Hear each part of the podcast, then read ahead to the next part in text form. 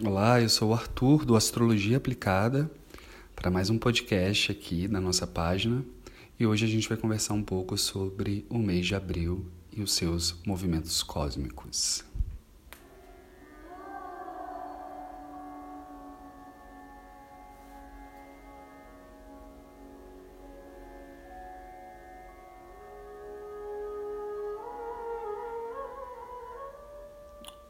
O mês de abril é o primeiro mês da temporada é, que a gente está começando agora.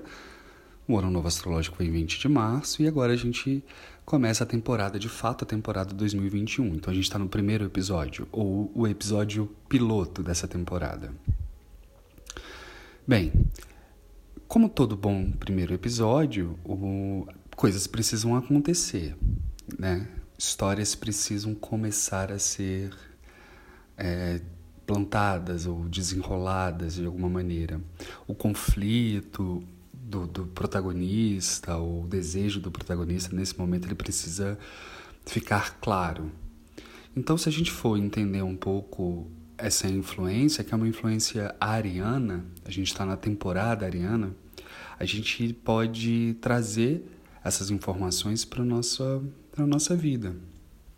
A temporada ariana, o primeiro episódio do ano, é um tempo de experimentação, é um tempo de semear é, diferentes possibilidades, de dar início, pontapé inicial a determinados assuntos, temas, desejos. E como a gente está no ano de Vênus, essa coisa do desejo é realmente muito importante. A gente está num ano em que os nossos desejos, as nossas vontades, o nosso prazer, aquilo que a gente valoriza, está muito em, em evidência. Apesar de tudo que está acontecendo, dessa tragédia brasileira, que virou uma tragédia brasileira, né? A questão da pandemia, mais do que mundial, já está bem mais controlado. A gente precisa ancorar-se. E, o que, e como a gente se ancora, como a gente mantém um pouco na nossa sanidade? Ativando. Ativando esses lugares mais prazerosos, mais valiosos dentro da nossa vida. E na temporada ariana, nesse primeiro mês, é hora da gente fazer movimentos. A gente está falando de começo, de estamina, de vontade, de força inicial, de é, capacidade de começo, de recomeço. Então é o momento da gente iniciar coisas, projetos, mudanças de hábitos, né, pequenos reparos e reformas. Aproveitar que a gente não tem Mercúrio retrógrado no mês de abril. Aliás, no mês de abril, a gente está sem nenhum planeta retrógrado até o dia 27, que é quando o Plutão começa o seu movimento aparente de andar para trás. Então, até o dia 27, desde meados de março até o dia 27 de abril, a gente está com possibilidades de encaminhar-se, de caminhar, de colocar movimento, sem precisar de tantas revisões, de tantas ressignificações, de tantos. É, né, de ficar mais preso ou mais atento demais às coisas. A gente está livre, a gente está direto, talvez até mais assertivos, o que é uma boa palavra para Ares. Lembrando que Vênus está em Ares e Mercúrio está em Ares, além do Sol e da Lua, que no dia 11, no domingo, às 23h30, ela entra em Ares, se encontra com o Sol por conjunção, e aí a gente tem a lua nova em Ares no dia 11. Essa é uma lunação ariana, a única do ano. Claro que a gente vai ter lua em Ares outras vezes. Inclusive, todo mês a lua passa por Ares, mas a lunação ariana é só essa. Então, se a gente estava precisando, depois de uma semana de lua minguante, se a gente está precisando de mais coragem, de mais vontade, de mais assertividade, esse encontro de Sol e Lua no dia 11 é, facilita muito esses movimentos, facilita muito esses inícios.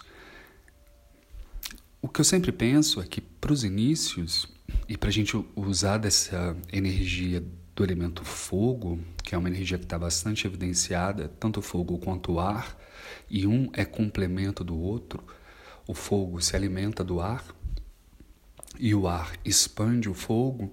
Então, mais uma vez, o, o, o sistema solar, a, a posição, a, o posicionamento dos planetas tem indicado que é sim um bom momento da gente expandir, da gente é, botar coisa para andar. Então, até o dia, é, sobretudo até o dia 14 de abril, a gente está com uma energia, uma capacidade de começo, recomeço e de novos inícios. Ares é um guerreiro. Ares é regido pelo planeta Marte. Marte atualmente está em Gêmeos, um signo de ar. Então, é, a coisa da, do pensamento, do movimento, da ação, dos contatos, do networking, do, do comércio, das trocas gerais, fica muito favorecido até o dia 23 de março, que é quando Marte vai para o signo de Câncer. Enfim, no dia 14, Vênus sai de Ares, então ela tira, né, digamos, o figurino do guerreiro, tira o figurino abaixa as suas armas e entra na sua casa, que seria o seu domicílio, que é o signo de touro, às 15 horas e 21 minutos. Então a gente vai ter essa mudança de energia. No ano de Vênus é importante a gente ficar ligado nos movimentos venusianos. Então Vênus sai de Ares, entra em Touro no dia 14 e aí ela fica mais confortável. É uma energia mais voltada para uma insistência, né? touro tem uma, uma capacidade de sustentação, de aguentar, de persistir. Perde um pouco de pressa, o que é bom, porém é, estrutura, materializa, inclusive essas ideias, esses movimentos, esses desejos que a gente plantou nessa energia ariana. Vênus entra antes em touro que o Sol. O Sol só vai entrar no dia 19 às 17h33. Então Vênus entra dia 14 em touro. E aí Mercúrio, Vênus está super apressada. Né? Ela, ela passou o Sol. É, o Sol se demorou um pouco ali em Ares, ela correu, passou o Sol. Então ela entra primeiro, cinco dias antes em touro, no dia 19. O Mercúrio também entra em touro de manhã e o Sol à tarde. Então a gente começa a temporada taurina que é uma temporada um pouco mais lenta, um pouco mais, é, digamos, capaz de de repente sustentar, de o touro é o jardim, é um, um dos símbolos do touro é o jardim. Então se eu plantei, se eu joguei diversas possibilidades, se eu né, é, me dissolvi ou me espalhei um pouco, sementes, ideias, projetos, desejos, em Ares, em Touro eu vou ver qual dessas ideias vão é, frutificar ou vão germinar. Então, Touro é uma certa espera, mas é uma espera com trabalho. Simbolicamente, que trabalho é esse? Vou molhar todo dia, vou colocar no sol, vou colocar um adubo, vou né, mexer um pouco, remexer um pouco nessa terra, colocar uma casca de ovo, dar um banho de canela, eu vou dar uma, uma cuidada né, nessas, nesses projetos, nesses desejos, nessas ideias. Alguns deles sobreviverão.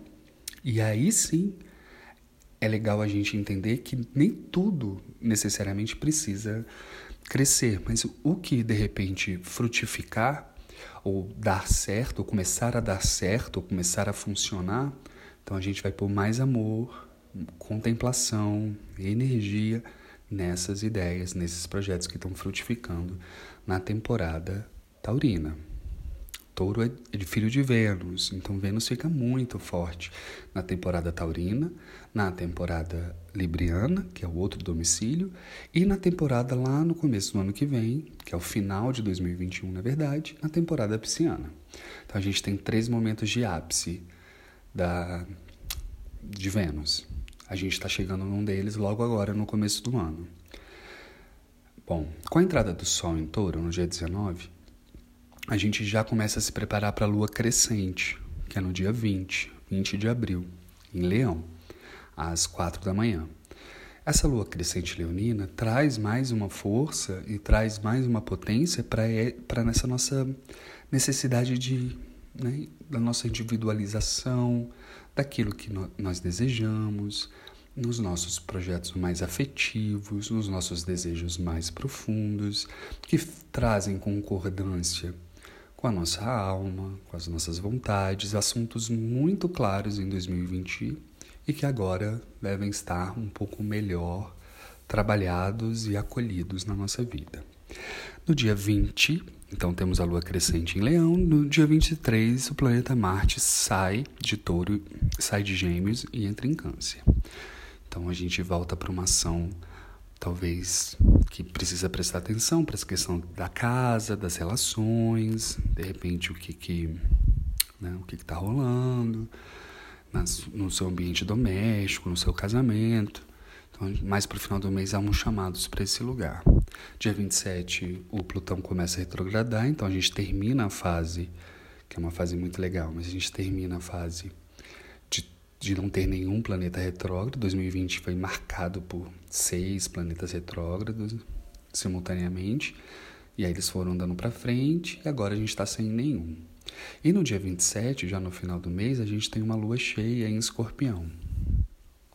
Com aquelas intensidades todas que a gente já conhece, né? Então é um mês que aparentemente os movimentos eles estão acelerados, porém é um ritmo. E se a gente entrar nesse fluxo, e não cair na armadilha do, da aceleração excessiva ou da ansiedade ou de um processo mental mais é, delicado, a gente pode fluir, a gente pode se pôr em ação. Ares é a energia da criança, é o primeiro signo, é o cordeiro né, de Deus. Ele tem esse símbolo de ser. É, ele é um cordeiro, né? Ele é um então ele tem esse símbolo de, de ser uma energia divina, não o signo em si, mas a influência para o coletivo. Então, um divino em prática, um divino aguerrido, um divino corajoso. Então, vamos, vamos usar ainda esse mês de, de abril para que a gente possa é, né, respeitar a nossa criança, respeitar a nossa individualidade, respeitar as nossas vontades. Maio, já um spoilerzinho, tem início de Saturno retrógrado, tem Mercúrio retrógrado e tem eclipse lunar. Então, maio tende a ser um mês mais é, forte, mais desafiador. Então, aproveitemos abril, tá bom? É, esse é o podcast de hoje. A gente segue se falando. Qualquer informação é só procurar o Astrologia Aplicada no Instagram e a gente se fala depois, tá bom? Feliz abril, feliz primeiro episódio, feliz temporada Ariana.